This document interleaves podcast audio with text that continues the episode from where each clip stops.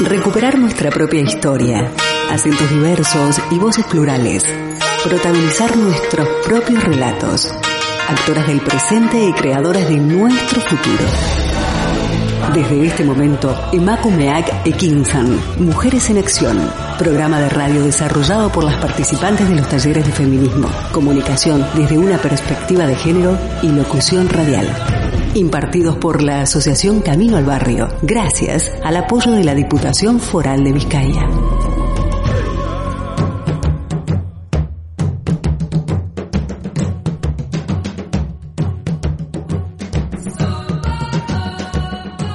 Buenos días a todas. Están escuchando el programa Emakume que Mujeres en Acción aquí en candelaradio.fm.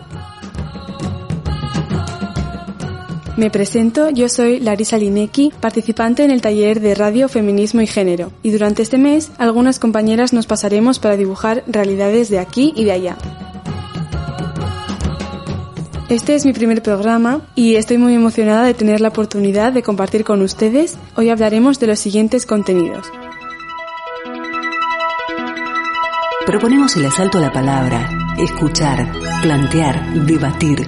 Hoy, en Emakumeak Ekinsan, Mujeres en Acción, abordaremos los siguientes temas.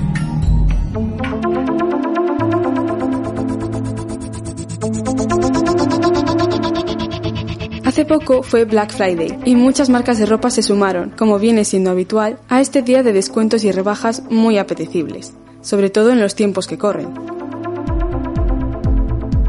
Para las personas a las que les gusta la moda, una oportunidad. Para aquellas que consideran esta industria muy superficial, un día más de consumo. Cada día tomamos parte, sin ser ya conscientes, de esta industria muchas veces empujadas a comprar por mensajes externos de forma impulsiva. Sin embargo, si nos paramos a pensar, nos damos cuenta que hay personas detrás de cada prenda. Según la organización Behind the Label, las mujeres constituyen el 90% de la mano de obra del sector textil. Pero, ¿en qué condiciones laborales trabajan estas mujeres alrededor del mundo? ¿Es posible tener una moda realmente sostenible y justa? Os invitamos a explorar estas cuestiones durante este espacio, pero antes les dejo con una parte del tema Ropa Cara de Camilo.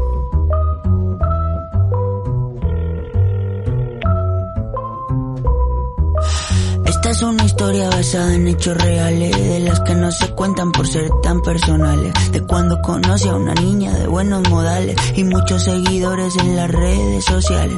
Todo iba bien en términos generales, hasta que demostró peligrosas señales. Un día me dijo, mira, tú así no me sales, con esa ropita como de garaje sale.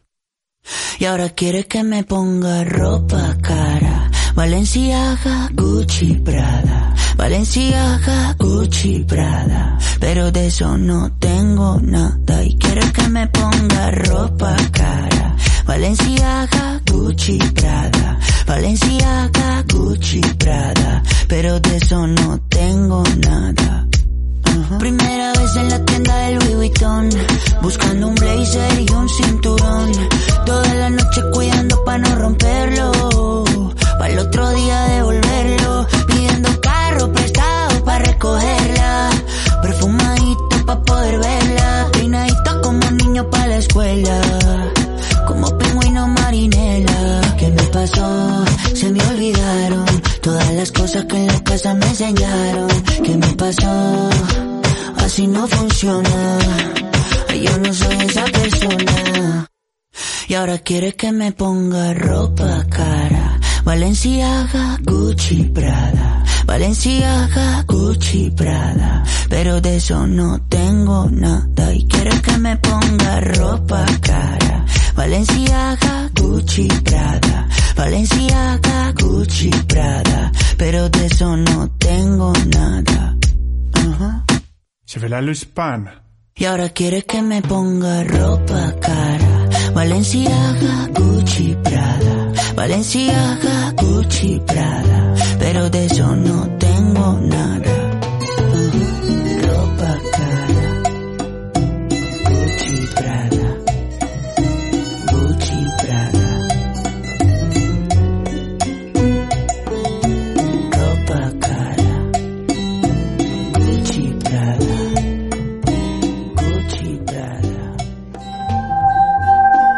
Mujeres construyendo ciudadanías activas desde una perspectiva de género.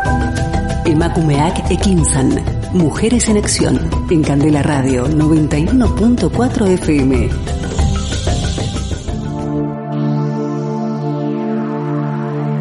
El 24 de abril de 2013 fue un antes y un después para muchos. La mañana de este día, un edificio de ocho plantas en Sabar, a las afueras de Dhaka, Bangladesh, se vino abajo por su mala construcción. Con él, 1.130 personas se convirtieron en polvo, entre montones de ropa. El edificio albergaba unos 5.000 trabajadores, la mayoría mujeres. Su trabajo consistía, como el de muchas hoy en día, en coser nuestra ropa que abastece a decenas de marcas internacionales. Lo que se conoce como la tragedia de Rana Plaza dio la vuelta al mundo y se empezó a hablar sobre las condiciones laborales de quienes cosen nuestra ropa. Una de las organizaciones que refleja este despertar es Fashion Revolution.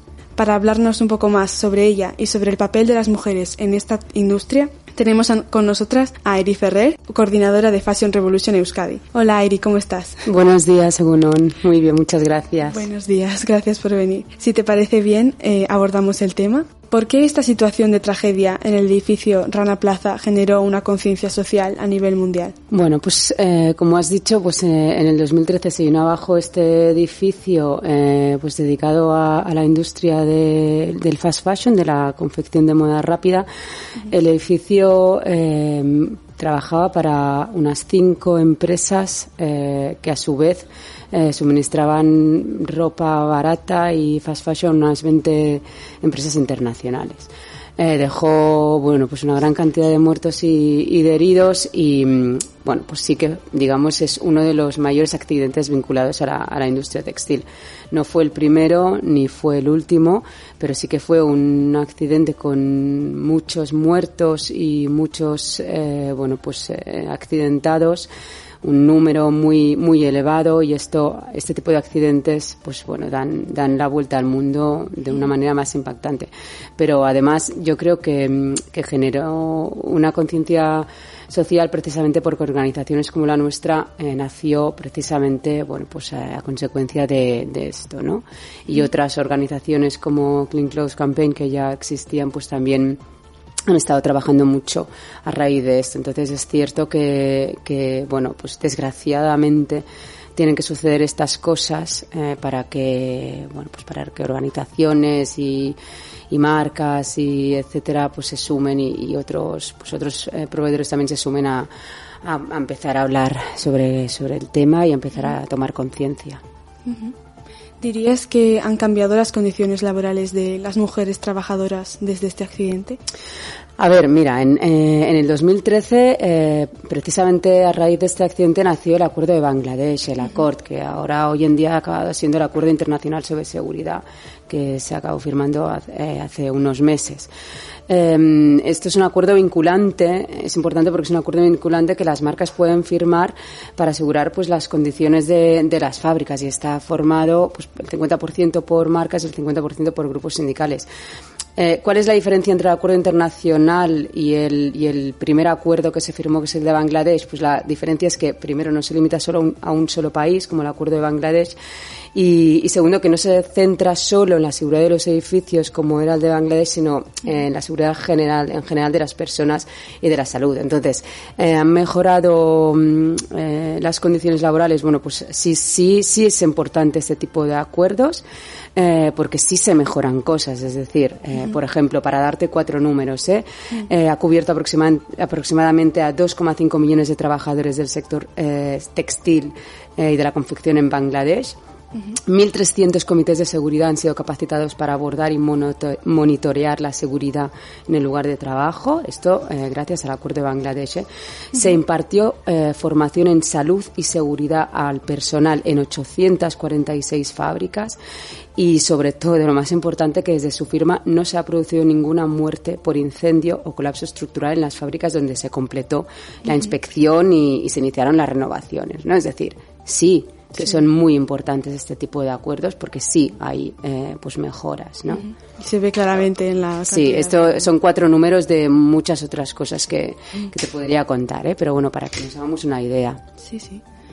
Y ya pasando más a lo que es Fashion Revolution en sí, eh, que podrías explicar un poco más qué es lo que hace y qué hacéis para revertir esta situación. Claro, eh, lo que te comentaba, Fashion Revolution nace justamente en el 2013 a raíz de este edificio. Es en ese momento en el que Carrie Somers y Ursula de Castro, que son las fundadoras de, de Fashion Revolution, lanzan el movimiento. Ellas están ubicadas en ese momento en UK, lanzan el movimiento y lanzan por primera vez la famosa frase Norque dunire a ropa, eh, Who made my clothes, quien hace eh, mi ropa y se convierte en viral. Luego han hecho muchas otras frases que se han ido traduciendo.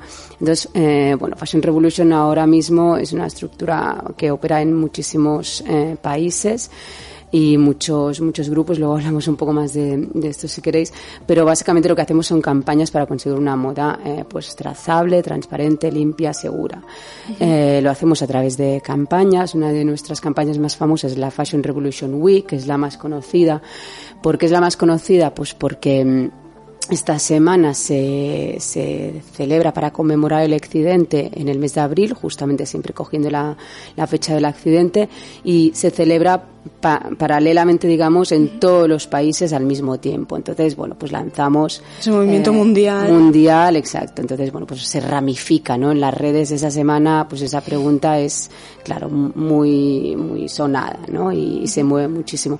Pero hacemos campañas todo el año, no hacemos solamente esta campaña. Hacemos, ahora, por ejemplo, estamos lanzando la campaña eh, Clean Clothes, eh, perdón, Good Clothes Fair Pay, que es una campaña eh, en la que estamos pidiendo un millón de firmas para poder eh, abordar una ley a nivel europeo que contemple que todas las prendas que entran en nuestro territorio, en la Unión Europea, pues estén confeccionadas bajo unas condiciones laborales dignas, ¿no? Uh -huh. esta es una otra campaña que estamos trabajando, ¿no? O sea que hacéis campaña tanto igual a instituciones, ¿no? Como a empresas, entiendo. Exactamente, es decir, nosotros lo que lo que intentamos conseguir es un, un, un trabajo conjunto uh -huh. eh, entre todos los actores de la claro. industria y todos los actores de la industria significa pues la, los consumidores, pero también las marcas, los proveedores, los gobiernos, los periodistas, los estudiantes. Eh, es decir, es un, un, un, trabajo conjunto para que, que, funcione. El consumidor es muy importante, pero si luego el gobierno no eh, bueno pues no hace nada para tramitar leyes, pues eh, claro. y, y, lo mismo al revés, ¿no? Uh -huh. También cuando, bueno, ya va a hacer casi 10 años, ¿no? De este accidente, cuando algo se repite muchas veces y al final este rum rum se queda, vosotros por vuestra parte, ¿cómo intentáis revertir la tendencia de que se quede solo como un ruido de fondo y no haya, aunque hayas, hayas comentado que ha habido, ¿no? Avances, ¿cómo hacéis para que haya un cambio real y no se quede como en el fondo? Claro, para mí eh, este run run es importantísimo. Esta quizás es una opinión más personal, pero para mí sí que es importante que, que sea un ruido de fondo constante eh, que no se quede como ruido de fondo, sino que, que, como tú dices, ¿no? Sino que realmente haya un cambio real, pero sin el run run de fondo constante no va a haber un cambio real. Mm. Entonces, mm, precisamente lo que hacemos es esto, hacer mucha insistencia, muchas actuaciones, mucha red social, eh, y bueno, pues al final, mmm, Luego sí que es cierto pues que hay, hay, que tener mucho cuidado porque está todo el tema del greenwashing y de que si esto eh, se convierte en una tendencia solo para limpiar eh, o no limpiar, pero, mm, pero sí que es cierto que al final las marcas sí que se sienten cada vez más presionadas para pues ofrecer un producto, uh -huh. bueno, pues que, que sea realmente transparente y que esté confeccionado eh, bueno pues con materiales eh, pues lo más sostenibles posibles y con bueno bajo unas condiciones laborales eh, pues dignas uh -huh. eh, y yo creo que sí que a base de mucha insistencia y lo que hacemos nosotros es, es insistir uh -huh. constantemente básicamente claro. es decir ahora que acabamos una campaña empezamos con la siguiente y no me refiero tanto tampoco a campañas generales en las que estamos trabajando sino en actuaciones directas en la calle es decir uh -huh. pues ahora acabamos de hacer una acción en Irún pues estamos pensando a ver cuándo será la próxima y la próxima pues espero que sea ya no Claro, mantener siempre como el momento manteniéndolo. Sí, exacto, arriba. exacto. Y también con lo que has comentado de greenwashing que se me ha, me ha venido, eh, también estáis vosotras, ¿no? También para diferenciar y denunciar un poco, vale, esta, esta marca está diciendo que está haciendo este avanzando en este sentido, pero no, o sea, esto es greenwashing, ¿no? También hacéis un poco de, de eso.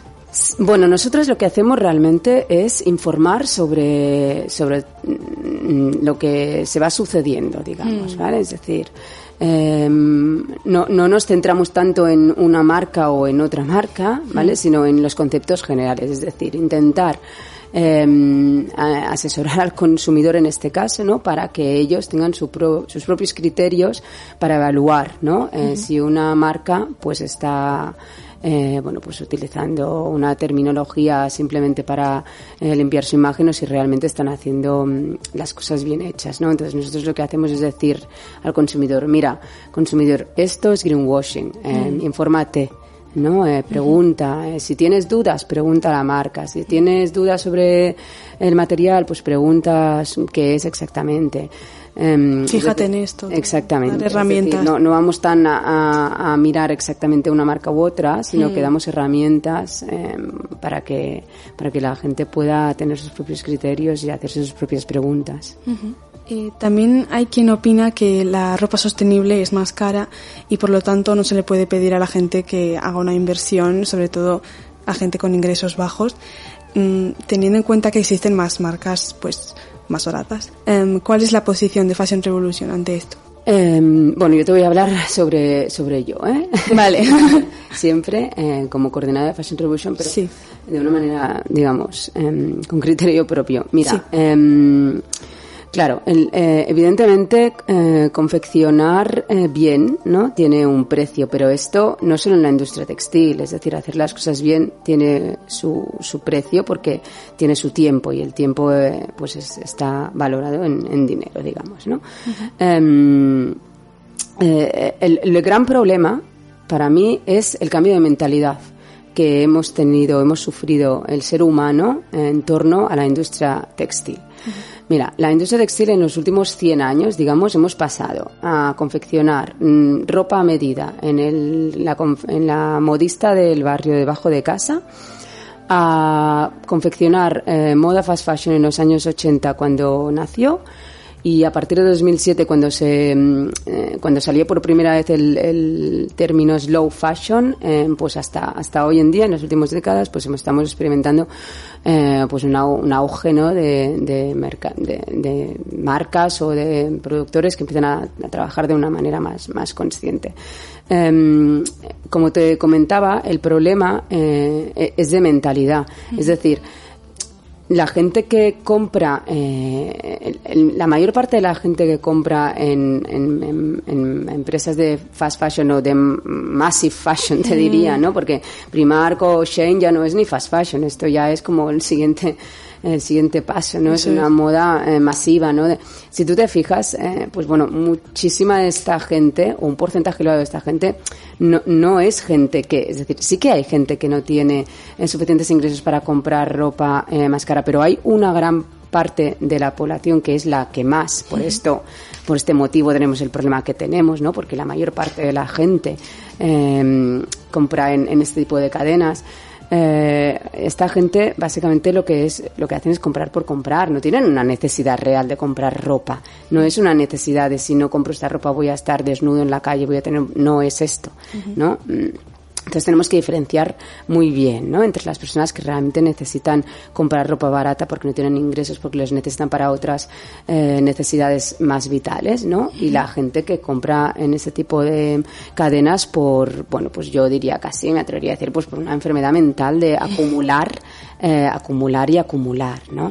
Entonces esto es, esto es muy importante que lo diferenciemos porque lo que yo creo que tenemos que empezar a hacer es hacer este cambio de mentalidad. ¿no? De empezar mm, a, hacernos la pregunta de si realmente necesitamos o no lo necesitamos, porque comprar de esta manera está perjudicando muchísimo, eh, bueno, pues para empezar los recursos eh, planetarios. Eso, de eso te iba a preguntar, el slow fashion y todo este movimiento, ¿qué relación tiene con el cuidado del planeta y los hábitos de consumo responsables que llevamos escuchando bastante tiempo ya? Claro, el, eh, a mí me gusta mucho siempre em, también eh, diferenciar mucho entre lo que significa cada uno de los términos, ¿no? Lo que es moda sostenible, moda ética, moda circular, kilómetro cero, etcétera, etcétera. Entonces, la moda sostenible básicamente engloba eh, el tema laboral, el tema social, digamos, que afecta a las personas que confeccionan y el tema ambiental. Cuando nos referimos pues a los, eh, esto, los recursos em, planetarios y a otros factores como el, los residuos textiles, por ejemplo. ¿no?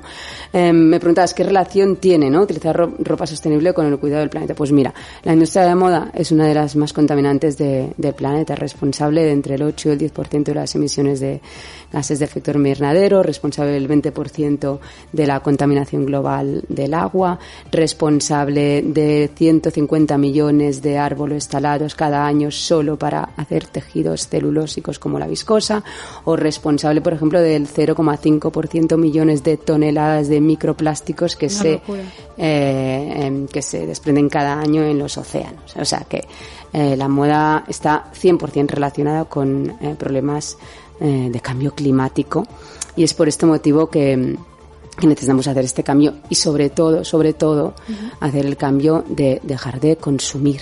Este es el primer eh, cambio que tenemos que hacer, dejar de consumir de manera masiva y sin sentido.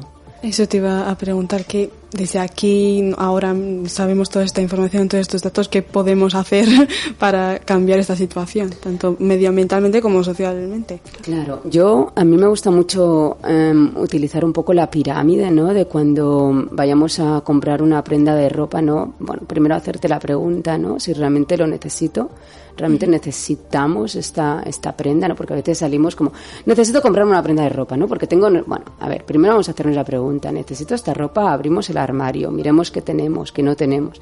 Si la respuesta es sí, o sea, realmente, pues mira, sí, es que necesito comprarme un arbírico porque ya no tengo y hace mucho frío, ¿no? Pues necesito.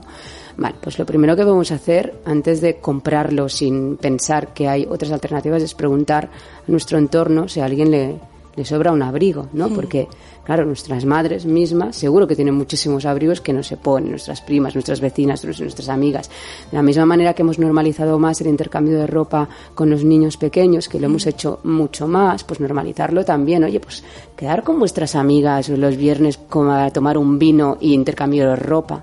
Yo lo he hecho esto con amigas mías y aparte de ser muy divertido es que, claro, una prenda que una persona pues ya se ha aburrido o, ya no le va porque ha engordado o ha adelgazado, pues a ti te hace un montón de ilusión, está cargada además de otras cosas, ¿no? Porque tú la has visto esta persona con esta prenda y te recuerda, además te funciona, además tiene, vale, pues primero normalizar el pedir, el intercambiar, etcétera.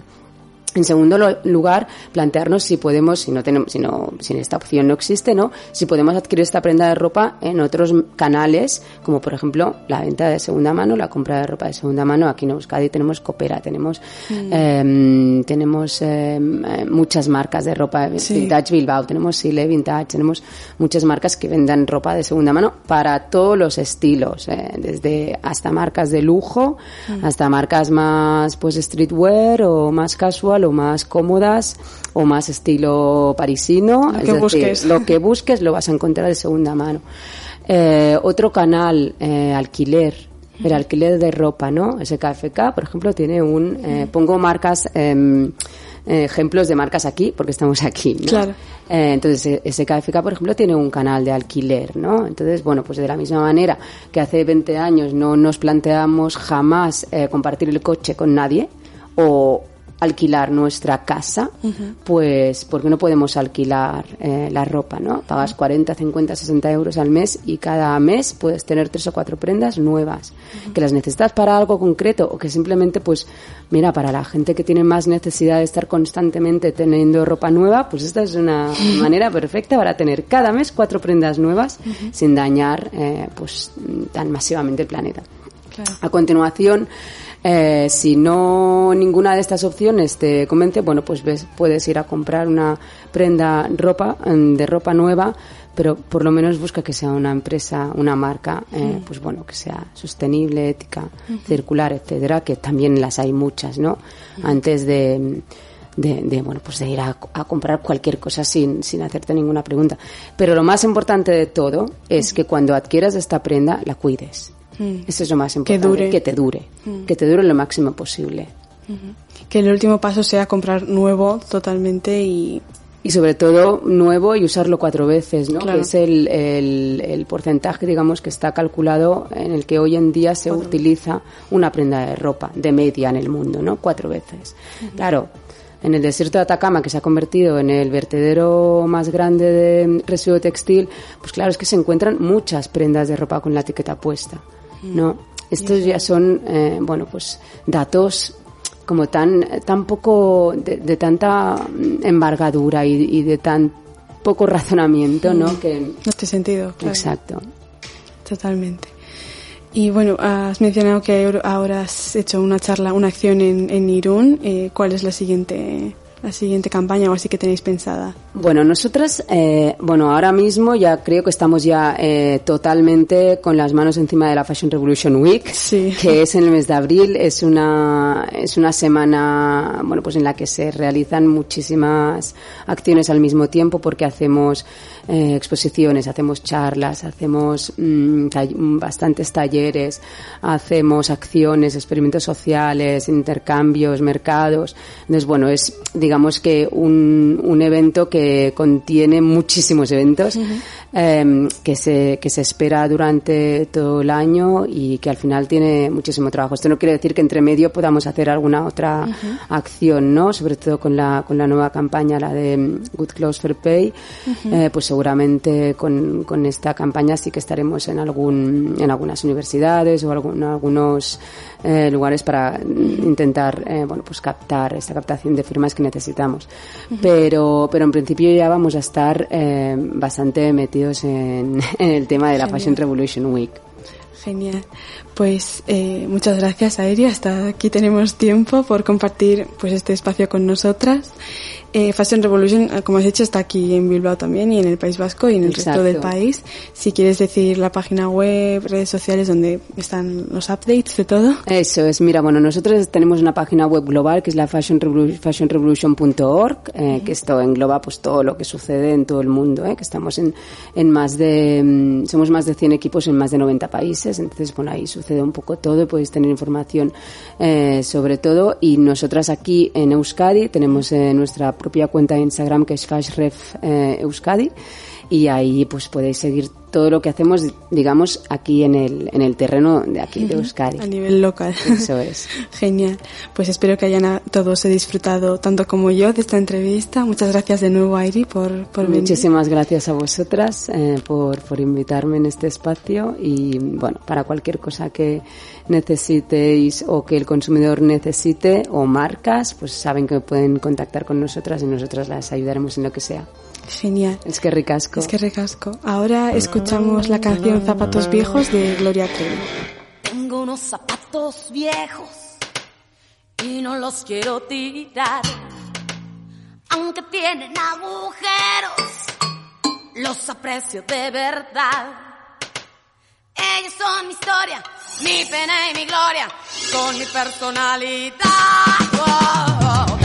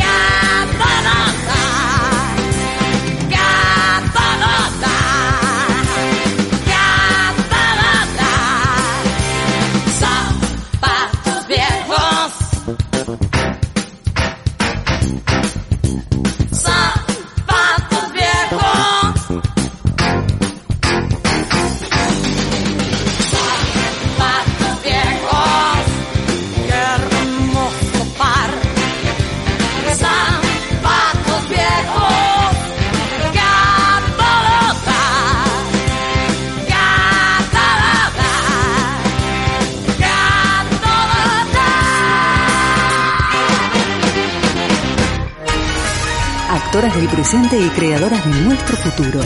Estás escuchando Emakumeak Ekinsan, Mujeres en Acción.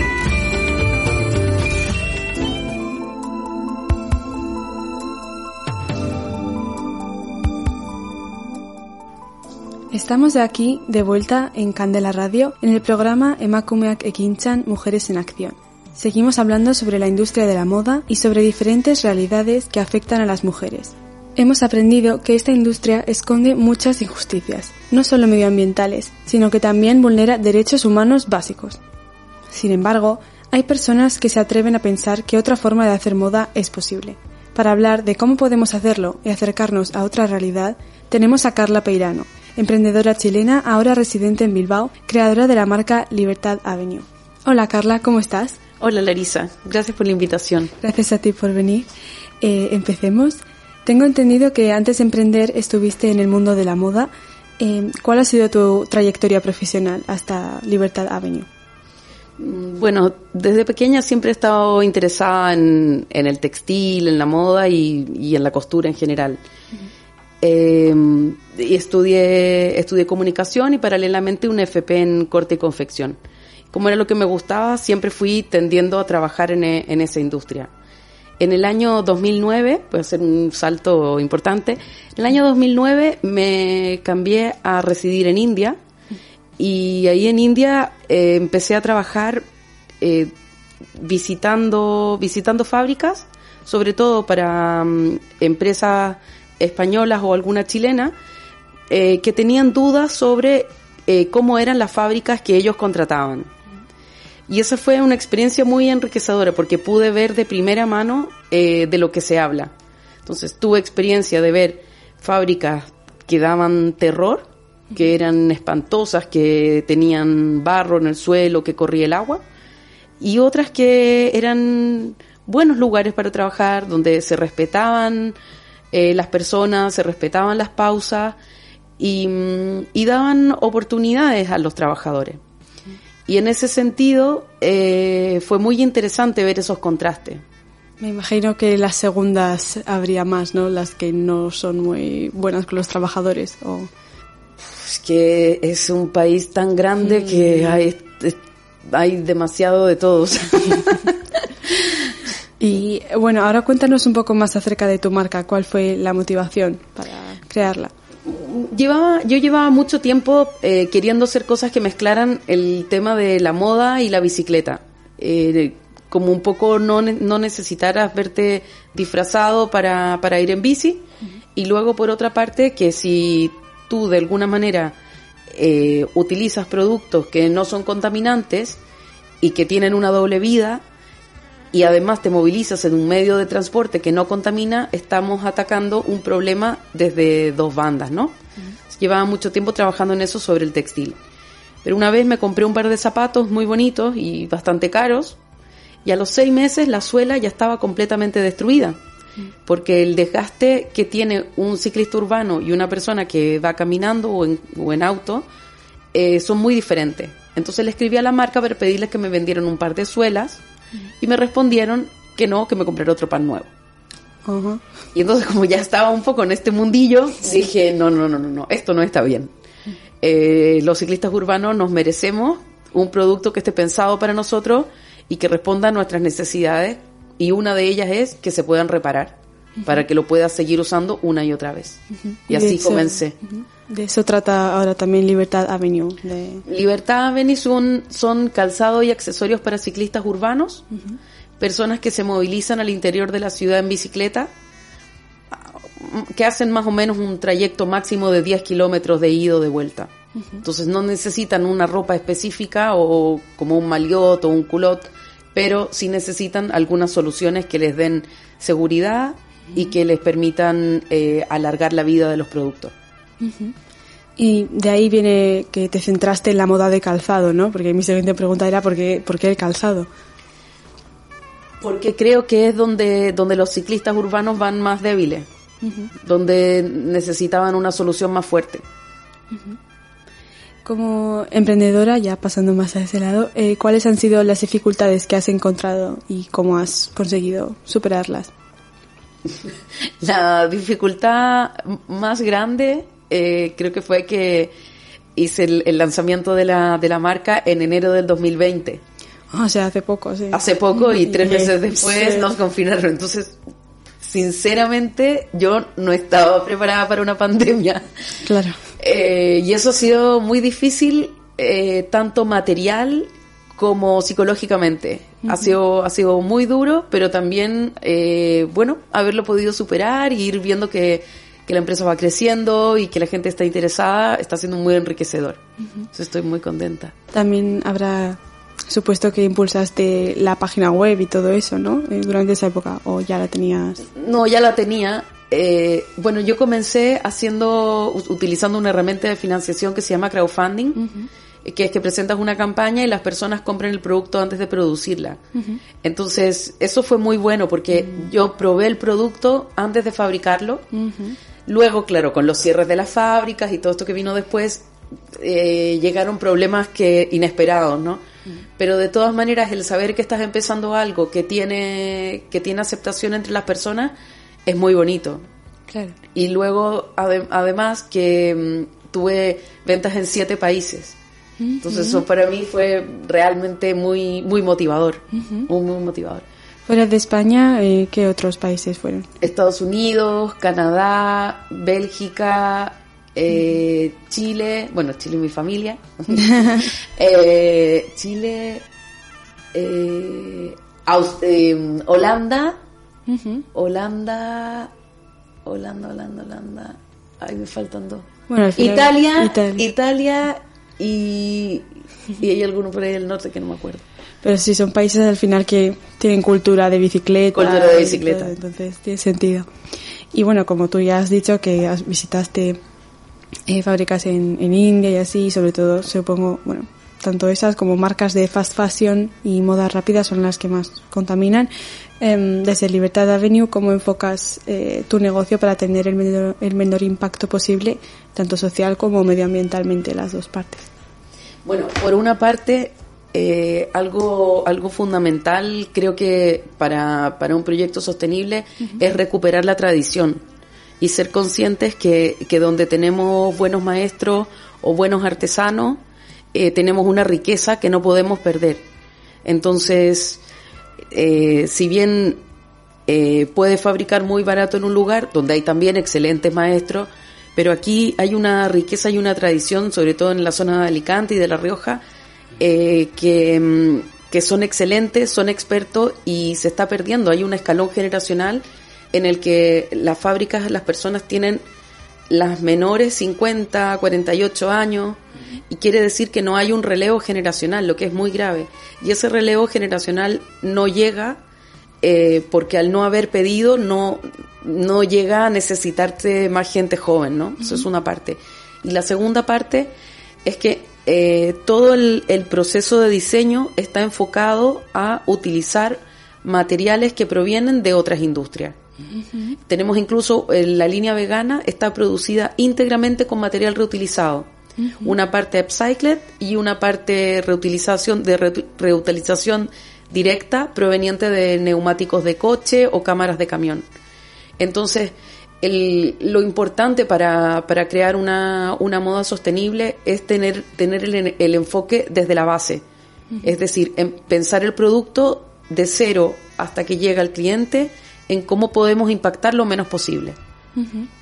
Tanto personal, como has dicho, desde se produce en España y también los materiales eh, reciclados en Sí, por ejemplo, en nuestros calzados el único material, eh, en, el, en el calzado vegano, el único material nuevo es la cremallera.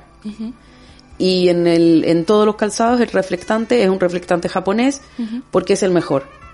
O sea, realmente, eh, bueno, pues los japoneses hacen el mejor reflectante que tienen el mayor poder lumínico y mayor poder lumínico, más seguridad en la, Claro. en la carretera. Entonces, bueno, esa parte es importada. Pero ¿por qué no la podíamos suplir desde aquí? Pero el resto es, es todo material de proximidad. Qué interesante. ¿Y cuántos trabajadores eh, sois? Bueno, ahora somos cuatro. Eh, en la oficina estoy yo, luego em, son eh, trabajamos un poco a modo archipiélago, es decir, eh, una persona que trabaja con las redes, una eh, persona que trabaja en contenidos, eh, somos varias personas, todas todas chicas, la verdad. Hace poco estaba había un chico, pero se fue a estudiar a Estados Unidos, así que lo perdimos. pero pero bueno, es un, un grupo muy polivalente, majo. ¿Y la perspectiva de medio ambiente ya la tenías entonces desde el principio o has ido integrando otras partes eh, durante estos dos años? No, ya la tenía desde antes. Ha sido desde la raíz que...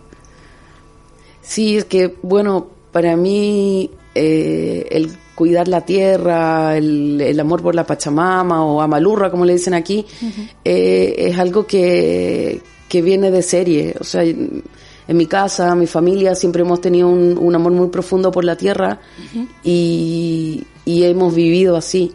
Entonces, a pesar de que soy una persona urbanita, me encanta la ciudad, eh, las bocinas y todo, todas estas cosas, eh, no sé, eh, el amor por la tierra está muy presente en mi vida en, en general. Es una buena forma de combinar las dos al Sí, final y sí. aportar.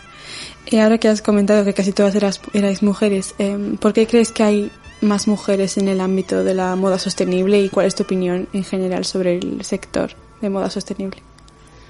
Bueno, creo que eh, las mujeres tenemos una, una perspectiva de hacer las cosas que es distinta eh, a los hombres, a pesar de que también tenemos eh, muchos compañeros que, que están trabajando estos temas y así. Nuestro foco no es el, no es el fin, es también el camino. Entonces, si tú trabajas, trabajas disfrutando el camino, no puedes hacer algo que te deje el camino destruido. Creo que tiene que ver un poco, un poco con eso. Con esa perspectiva. Sí. Y para terminar, eh, ¿qué planes de futuro tienes para Libertad Avenue en el futuro? Que ya solo lleváis dos años solo, pero bueno, que... Bueno, eh, me gustaría incorporar, aumentar la línea, sin duda, porque ahora eh, la línea todavía es pequeña, la línea de bolsos hay solo dos modelos y, y se ha quedado un poco corta. Me gustaría añadir también el textil eh, y, y ya soñando eh, poder incluir tecnología dentro de la de los propios productos, sensores de movimiento, eh, sensores de luz, que se prendan las luces mientras cuando baja la, la luz de la ciudad, experimentar un poco con, con tecnología eh, vestible, digamos. Sí, sí. Wearables, que se llama. Sí, Sí. bueno, para aumentar la seguridad. y Exactamente. Está relacionado totalmente. Sí. Muchas gracias, Carla, por, por compartir tu experiencia y venir aquí. Eh, podéis encontrar Libertad Avenue en Bilbao, en la calle Cortes, ¿no? Sí, en la calle Cortes número 2, bajo. También en, en las tiendas de SKFK, en Bilbao, en Pamplona, en Barcelona y en Madrid. Y también en nuestra web es www.libertadavenue.com. Genial, muchísimas gracias, Carla. Eh, mucho ánimo con el negocio y gracias por venir. Gracias, gracias Larisa por la invitación. Ha sido súper agradable. Gracias. Y ahora pasamos a escuchar la última canción del programa, un tema más rock de la banda No Doubt, titulada Just a Girl. Take this pink ribbon off my eyes. I'm exposed, and it's no big surprise.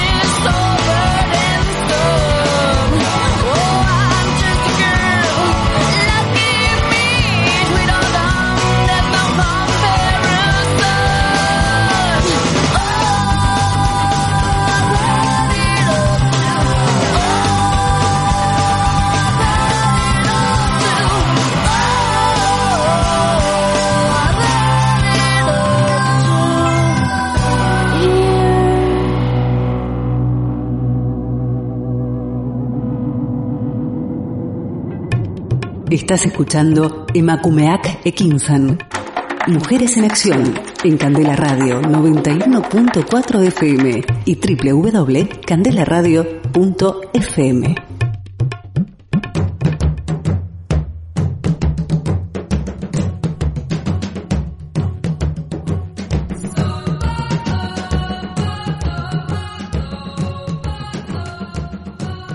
Como hemos podido ver, la ropa es más de lo que pensamos.